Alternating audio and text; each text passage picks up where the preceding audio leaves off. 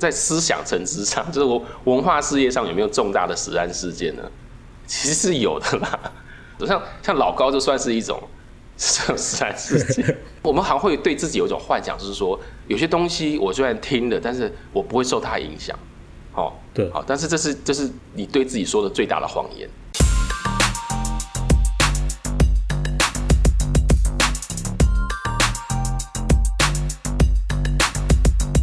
欢迎收听 Nice News 的即时议题，我是主持人任豪，我是佩云。那这期节目我们要谈的一件事情，就是在一月十三的时候，有一个快接近四百万订阅的知名 YouTuber 老高，他上架一个影片，叫做《永恒轮回：一个无限循环的世界》。他这个影片其实。基本上就是他读完尼采的名著《查拉图斯特拉如是说》之后，他自己的理解，那影片就引起了很大的回响。然后其中一个很多人在讨论，就是说他就让这本书尼采这本书冲上了博客来的畅销排行榜，这样。不过后来就是有一名。应该是说哲学背景的学生，他就在网络上面有 po 文针对这件事情，说，呃，老高在这个影片里面讲到很多关于尼采的学说思想是错误的，然后是有误解的。那后续引起了非常多网络上面争论。那对于媒观来说，我们自己在推广媒体素养教育，那我们比较在意的点是说，他明显在这个影片里面传递了一些错误的资讯。对我来说，这是比较在意的事情，但。当然，很多人不这样认为。那我们今天邀请到致力于哲学教育推广的哲学新媒体的执行长郑凯源老师来跟我们一起聊聊这个议题，从哲学科普的媒体的角度来谈这件事。那郑老师跟大家打一声招呼。，Hello，各位听众，大家好，我是凯源。那就请老师先跟大家稍微介绍一下哲学新媒体在在做的事情是什么。好，哲学新媒体是一个呃成立到现在已经六年的呃网络媒体，然后但是同时我们也是一个呃推广哲学教育的单位啦。那我们就是在网络上我们会提供那个哲学内容，像什么专栏啊、报道这些，然后去呃让。让受众们可以知道一些跟哲学有关的有趣的事情。那另一方面就是，嗯、呃，我们也会办很多活动或课程，然后去呃把专业的哲学知识用转化过的方式啊、呃，提供给有需要的呃朋友这样子。因为我看到哲媒有出一些出版品，然后甚至还有一些周边，比如说像什么尼采马克 杯啊什么，我觉得很多很有趣的事情。对对，那所以一开始我们会。在思考这个问题的时候，就是我们比较着眼于，就是在讨论的当中，有一些朋友会说，哦，因为很多人可能本来没不知道尼采这本书，甚至也不知道尼采，然后，那因为这个老高的这个影片，然后因为他有很多人的观看，我们现在看他这影片，实际上已经有两百多万人观看的次数了。那有些人会觉得说，嗯。即便它里面讲有一些错误的内容，但你如果因为它影片，然后你可能受到启发去找尼采的知识，它可能就不不见得是一件负面的的影响。那可是如果我回过头来看，哲媒在推广哲学的教育的时候，其实目的也是希望让。更多人去接触到哲学的思想。嗯，那从哲媒的角度来说，你们会怎么看这件事情？哦，这个这说来说话长，就是 就是那种呃各种那种奇怪的什么滋味都在里面这样子。一方面就是你我像哲媒，我们做呃哲学普及教育的时候，是就是会推广的时候，通常就是。你会你会受到呃两方面的压呃不是也不是压力啦，就是可能批评指教啊。一方面就是一般的大众，嗯、他们会认为说啊，你们讲的呃虽然你们很努力，但是你们讲还是太难，或者是说太复杂，所以我们根本也、哦、也不喜欢，然后就是也听不懂这样，干嘛要讲那么复杂？这是一种。那另一种就是来自于啊学术界啊，就是那种啊所谓的哲哲学专业者，他们会觉得说啊，你们把那个本来就是很很难，不是。很复杂的东西讲的，就故意普，就是讲的很很简单这样子，那就一定会漏失掉一些，对，就漏失掉一些重要的推论啊或转折啊什么的，啊，或者是说你们这过度简化，就会变成是有点扭曲了啊，这个思想家或者是这个观念的内容这样。好，那这个这做这所谓的普及工作或转译工作的时候，一定一定会面临到难题啦。那做得好，做得好，你就会你就你就变你就红了嘛。然后然后，但是你 你你红了红了就会，就是你你要因为你要定期推出内容，你要这个那个把关的工作没做好的时候，就很容易会就是类似出现像老老高那种状况，这样、嗯、就是会会对，就是大家如果以学术标准来看那个的话，就会觉得说你讲的东西就是不够准确。哦，不，那不够准确，对于学术工作来说，的确是一个重大的致命伤啊！因为我们就是花了那么多功夫，就是可能念硕士、念博士，好几那么多年，都是可能在钻研特定的思想家或者是特定的观念这样。然后你你到后来去去在市面上为了要博取听众，然后讲的不准确，大家就是会对那些呃做的很辛苦的专业者来讲，当然会觉得火冒三丈这样。哦，对，那这是这是一方面的，那另一方面就是，哲哲学人对于啊、呃、自己喜欢的主题投入的那个程度，跟那个啊、呃、五月天的歌迷喜欢五月天是一样的，就是啊，但如果你今天在网络上看到说啊，有人把五月天的某一首歌的解读解读成说啊，他们其实就是呃金门王跟就是那个 另一个乐团那样子一样的时候，你当然你你你可能你你会火冒三丈是一定的啦。哦，那有些人会因此就是火大出去批评，那也是也是正常，可以理解。对，但是但是可能就是很多人会认为说，呃，就是呃专业者可能就会认为说，啊，像像老高这种人，到每天都有啊，到处都有这样。那那你如果你每一次呃碰到这种人，在网络上写个部落格什么的，你就要去批评啊、指教的话。那这就是变纠察队啊，就是永远都、oh. 就是变正义魔人嘛，永远都做不完。然后，然后，然后给大家一个一个印象，就是说，好像哲学人都是怎么样？我印象有点有点玻璃心呐、啊，就是 就是不不容许那种啊、呃、其他另所谓的另类诠释哦。对，那现在这个另所谓的另类诠释就是蛮多的嘛，就是像像像尼采事件的话，之前出现那个什么超译尼采的时候。就有过了这样，oh, 那很多对，那当然哲学圈的人也是会很火大，就是说这个呃这个作者，就是把尼采的话随便拿起来，然后自己讲一讲这样子，这样诠释这种另类诠释这样，然后是事实上是会对大家造成误解，就是大家会误误以为说尼采真的是那个意思，哦哦，不过反过来讲，到底尼采他讲那些东西 是什么意思？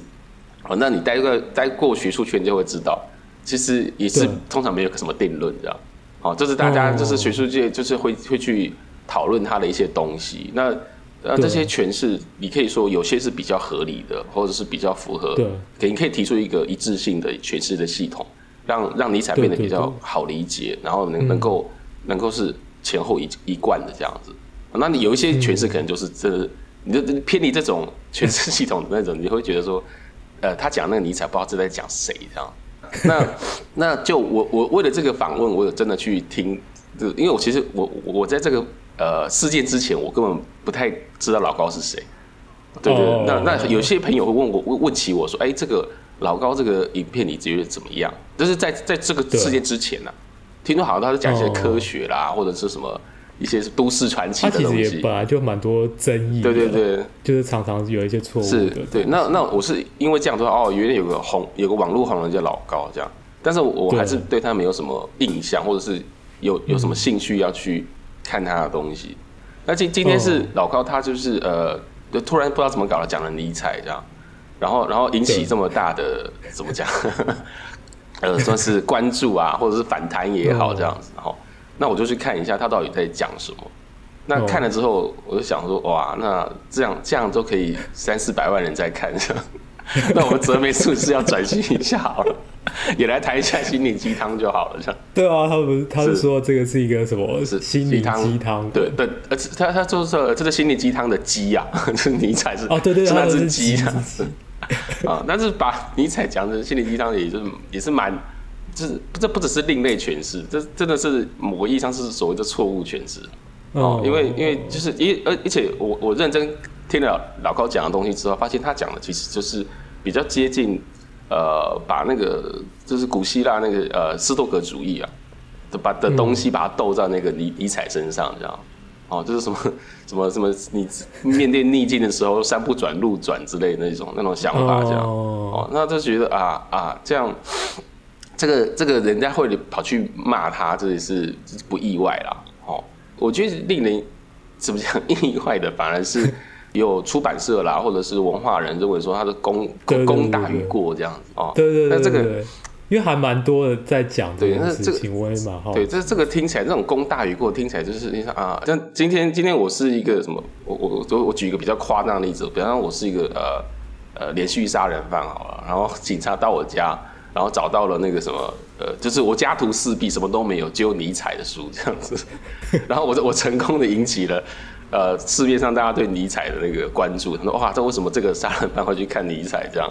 哦，嗯，那我们就我们就会觉得说，哇，那我这样的做法，就是也是对于推广尼采来讲是功大于过嘛。嗯，哦，这样这样实在是很奇怪，就是就一一码归一码的事情嘛。对啊。对，那那只是说，呃，也有很多人会替老高辩驳，说他就是个网红嘛，不是所谓的呃知识型的呃怎么讲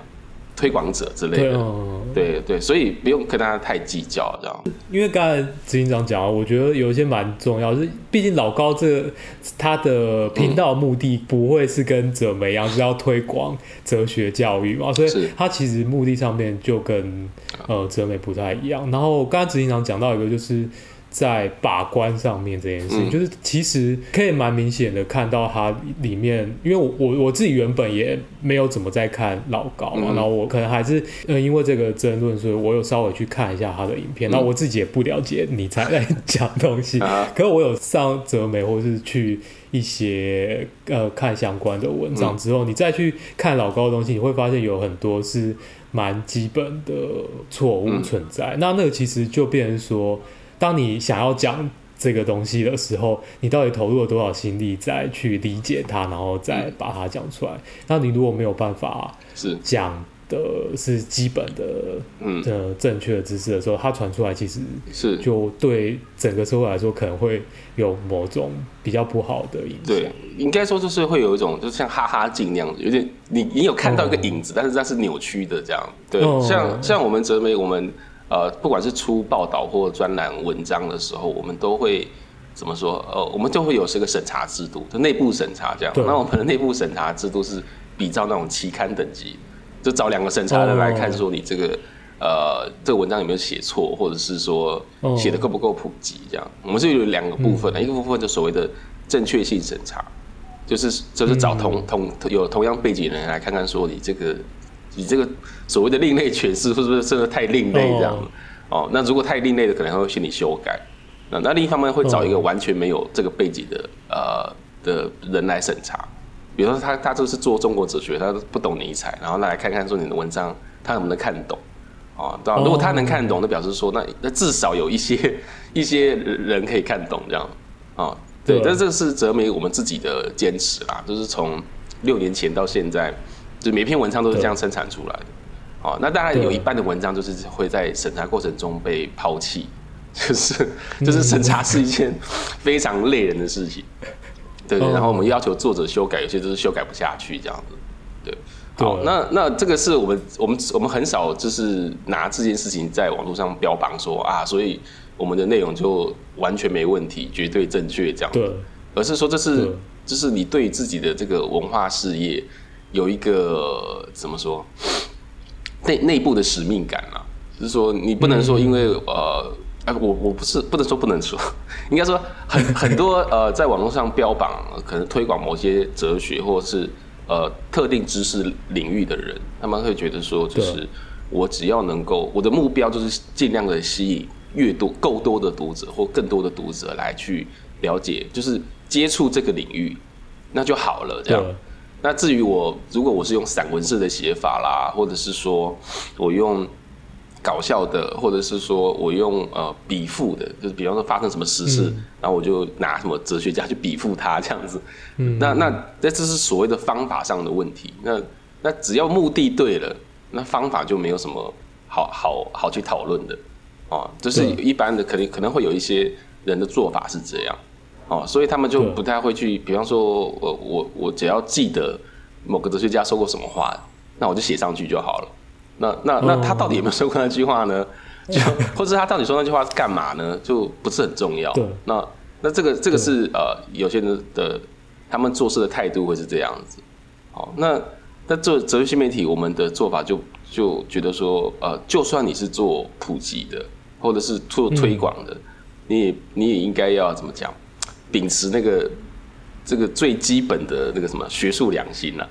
就是、哦、就是该有的引证啊，比如 reference 什么的，你你就是就是要要有，你不能说因为你现在是做补习工作，你就把这种啊、呃、很基本准确性的东西打打折这样。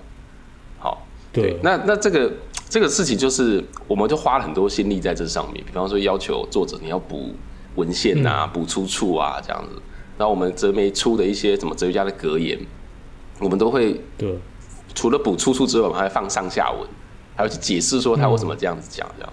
好，那结果是什么呢？结果就是哲学新媒体没有很受欢迎，就是。就是呃，一般的呃读者他并不会呃很认真的去在意这件事情，哦，反倒是你看到一些其他的，就因为我们自己也会观察我们的竞争对手或者是其他同类型的媒体嘛，那你会发现说，哎、欸，其实他们呃呃犯个什么哲学家格言啊，但是没有完全不会有提到说这个格言从哪里来的，这样，然后就是配上他的头像，然后加上一段饶富深意的呃。文字哦，那、oh. 那其实就网络上就一大堆人在在转的，根根本没有人在意说这个是真的还假的啊，是吧？好，那曾经曾经曾经新媒体想要做一件事情，就是好，我们要发起一个计划，叫做“哲学家没有说过的话”，是 然后把它做成一个专辑，然后这样推的。后来我们发，这蛮有趣的，对对，但是我们后来发现，哇，这太难做了。因为你要知道，他没有说过那句话，你要先读完他所有的书才行，这实在太累了，所以我们就放弃这个计划。我们还是就是乖乖乖的做，我们就是啊，至少当我们觉得某一些话对读者有用的时候，我们会去真的去找书，然后第几页啊，把它翻出来，那个出版社把它把它写上去，而不是就是说呃，把它当做就是呃说，把它当做所那那个那个网络的 murmur 这样子。啊，就是到处去去呃 随意的传播这样，只是为了要吸引到读者这样。刚刚执行长提到说，呃，就是哲美其实也在做。针对要推广哲学教育有很多的尝试，然后，可基本上你们还是把持的就是学术良心这样，比如有做到一些基本的那些论证，或是这些在在把关上面的一些一些工作。那我我其实蛮好奇的是说，因为前面有提到说，有一些朋友会提说老高这样影片啊，让可能会有兴趣的人就会去搜寻尼采啊，去看相关的哲学知识啊。那不知道这个的 实际上对哲媒真的有带来更多的关注吗？还是其实上根本就没有没有这样子的现象发生在在哲媒上？啊，其实是有的啦。我我会注意到这件事情，也是因为就是我就发现，哎，有两天就是网网站的流量变大了，然后然后就是很奇怪，我去查一下到底是哪一哪一个东西变大，这样。就是发现说，哎，是那个查拉图斯特拉如是说。他那本，因为我们有借很呃有有借那个呃哲学书的资料库嘛，对，然后就发现很多人在在点他在看这样子，那我就觉得很纳闷，说，哎，为什么这这本书，然后在这个时间点然后冒出来这样，然后我去网络上查说，啊，我发现原来是那个老高的影响这样，对，也也差不多是那个时候，就是有人出来批评他这样，就那那一那几天的确查拉图斯特拉不是说那本书呢，他的。他的那个呃那个流量就一直一直高高高，然后过了几天就掉下来这样子，哦、就是风头过了就就过了，也就这样了哈。那那也也是那几天也发现，就是很多呃其他的哲学媒体就是纷纷的写文章啊，哦出来讲这件事情哦。那那当然就是有各种不同的呃褒贬的意见了，这样。那哲媒我们当然也想说啊，那这个趁趁风头上来写啊，这样。但是你知道我们的审查制度就这么复杂，就是这么这么会比较慢，对，会比较慢。所以每次那个时事一出来，我们想要评论的时候，等到文章发出去都变成那个历史，就是对，就这样就很难。我们的做法就比较难，像其他的那种呃哲学媒体，他们的反应速度那么快，这样对对。但但反应速度那么快的结果也。至少我哲学新媒体 不太会不太会去追逐这种瞬间的网络流量，嗯、对，因为虽然说网络流量对我们来讲也是有会有帮助，但是去追求它的一个结果，就通常就是你必须要用一些很耸动的很多耸动的做法，或者是是要要跟风嘛，那在这个时候，我觉得就是在写作方面就很容易失去理智，就是哦，就是你会写出那个品质就是很呃，就是没办法持久的东西，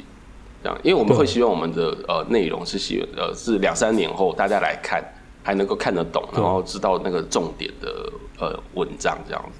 而不是说就是风头一过，嗯、大家三年三年后再回来看说，哎，这到底发生什么事，都都不都不知道这样子。嗯这好像就是一个很奇怪的文章，知道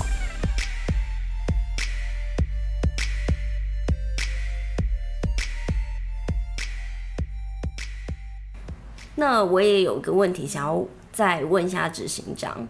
就是市面上有很多这种，就是读者会很喜欢这一类影片，然后它的流量也都很高。那你觉得有什么样的方式可以改善，或者是说可以跟这种高度娱乐，但是内容不是这么正确的内容，去有一些呃抗衡，或者说建议，就是喜欢看这些内容的大众可以怎么做？这个哦，这个这其实跟那个你们做那个媒观，就是媒体试读的呃推广性试读这件事情比较有关系啦。就是我们拿那个现在的媒体来比喻嘛，就是现在很多新闻台啊，然后有些新闻台就做的很不错，像公公视新闻嘛，然后然后另另一些就是有一些就是像他们的做法就是可能就是政治倾向很很强烈啊什么的。哦，那一般的这在这些媒体就是当然在市面上都互相竞争啊，这这也是事实。那那我们会呃，对不同的人，他会可能会有对不同的媒体会有不同的呃怎么说品味啦。哦，像像通常我认为就是如果你念完哲学，你出来看新闻有没有？你你你大概就只能看那个公视新闻。如果如果你还看得下公视新闻其他的新闻台的话。那表示你可能哲学没有念好，就是就是你居然还会花花时间，除非你是想要了解敌情或者是了解舆论之类的，你你才才会想想说你会看得下那些其他的新闻台，用一些比较耸动或者是高八度声音那种方式在播新闻那种。好、哦，那这个但但但这个很难去说，呃，就是你你怎么去说公共电视怎么去跟像。呃，TVB 啦或三立这些这些新闻台竞争，嗯、基本上竞争不了，因为你你就是你就不是商业取向的呃的呃媒体，你要你你你虽然推出的东西都是很品质很高的，但是你很难吸引到呃所谓一般大众，然后那一般大众可能就是对于就是所谓的媒体识读它的来源这这件事情，他也不是太在意，他只在意是不是要付钱的而已，要付、嗯、要付钱的，他就是可能就不会去看这样。那那这个是不是就讲起来就很丧气啊？就是说啊，那我们这是做正派经营的，就是没有人看啊，然后的呃做就做呃媚媚俗或者是大众化取向的，就一大堆人在在抢着抢着听这样子哦。嗯、那这个这个是一个市场现实，的确这样哦。但是这不代表说你有一个借借口，就是做媒体媒体制作方不代表有一个借口说，所以你就跟着去做哦。像像像我们之前也有那种伙伴，他是他他后来去呃一一般的媒体公司上班嘛，然后他就是回来看泽梅的做运作的时候，就会说，哎、那个你们泽梅这样做一定做不起来啦。哦，像如果是讲尼采的永劫回归这种标题，都不不会有人想要看的。但是你标题改成什么啊？你知道尼采得过梅毒吗？这种，哦，大家大家就一定会去点嘛，管它里面讲什么这样。哦，那。那这个就是变成是说啊，那我们是不是呃，这媒体制作方就会有好像有个理由或借口说，那我们就就是下这种标好了，哦，嗯、然后就没关系嘛，先先有流量，我们再来搞知识这样子，哦，这这是一方，那那那这是一种诱惑，就是，好，那那你要坚持下去就是就很难，好，不不，这这一方面就是它有它的压力在，好，那那另一方面，那这样这就算你做出了好的东西，没呃。听众或者是读受众不买单呐、啊，那怎么办？好，你怎么去 给受众一个一个一个一个方式，让他说你可以到哪里去找到好东西？这样，好，那对对，那这个我觉得基本上是就蛮难做到的一件事哦，因为现在大家就是呃，在网络上你其实唾手可得的资料太多了，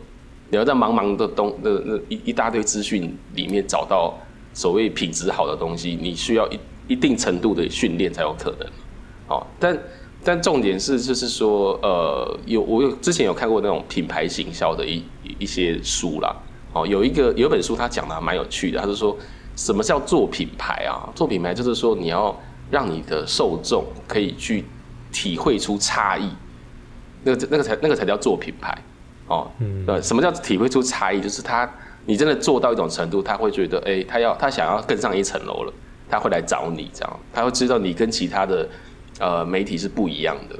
嗯，然后这跟其他品牌不一样的，或者是说在所谓重大食安事件有没有，我们才会知道说，哦，原来易美。他是真的是在做，他真的是真的是有有良心厂商，那有些真的是黑心厂商。我们就只有在这个时候，我们才会知道说那个差异是什么。好，但但是但是我们就是比喻回来，就是那那在思想层次上，就是我文化事业上有没有重大的食安事件呢？其实是有的啦。哦，真是真是不是不是让人家那个就感觉不好，这种像像老高就算是一种。食食安事件，食安危机，对对对，应该说食安争议啦，因为我们对于吃的身体方面的东西会比较在意，哦，那但是对于思想上或者是文化影响上，我们就没有那么的呃，在我们我们还会对自己有一种幻想，就是说有些东西我虽然听了，但是我不会受它影响。哦，对，好，但是这是这是你对自己说的最大的谎言，这是其实就是会。如果如果你吃个东西，你觉得那个东西也不会让你健康不好啊，但是它是你说啊，它是地沟油炼出来的油，你就觉得恶很恶心嘛，你就觉得 这个光这个恶心感就会让你可能吃不下其他东西了，对吧？哦，好，那那你你为什么会觉得说你你听了一些网络上可能是网红讲的不是很准确的东西，然后你却不会受到什么影响？对，其实是会的，哦。那那你你如果生活中不太需要你知道健康的 健康的思想，那没关系，你就是就听，就你就把那些各种言论当做那种卖药的啊，就是那个卖药的最厉害，他们受那个吸引到的受众通常是最多那种那种呃，就是不太在意真假那一种啊，他最因为他最后就是要卖药，前面就讲故事给你听嘛，后面就卖药这样啊，像我像我们家长辈都特特爱看这种。节目可以看一整天的，对。那但是呃，我想是说，我们可能是针对年轻人啊，就是大家还年轻，好，你们还不是那种长辈等级 需要陪伴的程度。那就是只能说，就是呃，在选择媒体来源上啊，哦，就是选择它的来来源，就是有品牌的，然后正派经营的，哦，那是一个可能是唯一的做法，哦，因为其实你没有太多的时间去分分辨那种。呃，就是训练自己，好、哦，这知识程度到那种程度，哦，那那那你就是在网络上可能就是呃，在看到一些让你觉得是猎奇的或者是很耸动的东西的时候，就是要小心一点，就是看看至少看一下这是从哪里来的，哦，不要说被被标题吸引，吸引了之后就一股脑的读下去这样子，哦，那那这个是呃一点，那另一点就是必须很直白的跟大家讲说，在网络上啊。就是免费的东西最贵，就是 有一种说法啊，就是当你你使用一个东西、一个服务或者是一个媒体，它却不要你付任何一毛钱的时候，那那那个那个内容不是本身不是产品，你才是产品，然后对你你的注意力被它吸走了，这样，然后你就会不知不觉的被它影响，这样，然后你你好像觉得你没有你没有在付出什么成本。但事实上你，你你的在网络上成本最最贵的就是你的注意力，对，那对，那你不知不觉的被影响之后，你还要骗自己说你没有被影响，那那这个，对，这本身不是一件太太健康的事情。好，那那那我只能奉劝呃各位就是在意自己呃怎么讲思想健康的朋友，哦，你就把这当做是一种类似那个呃死安事件去理解就好，嗯、就是。呃，精神上的健康跟身体上的健康是一样重要的，请你要认明品牌。比方说要，要要搞媒体试读的时候，就一定要找美观这边 来来去上课之类的。对，就算是对哲学也是这样。那就是如果大家对哲学这方面的知识有兴趣的话呢，其实就可以从去哲学新媒体的网站啊，或是听他们的 podcast 做起，建立自己在这一块的品味。对，对对。那如果大家呢希望对媒体了解的话呢，就要持续关注美观的粉砖 IG，然后也可以继续听我们这个 podcast。今天很感谢执行长来参与我们节目的录音，那我们下一集节目再见喽，拜拜。拜拜。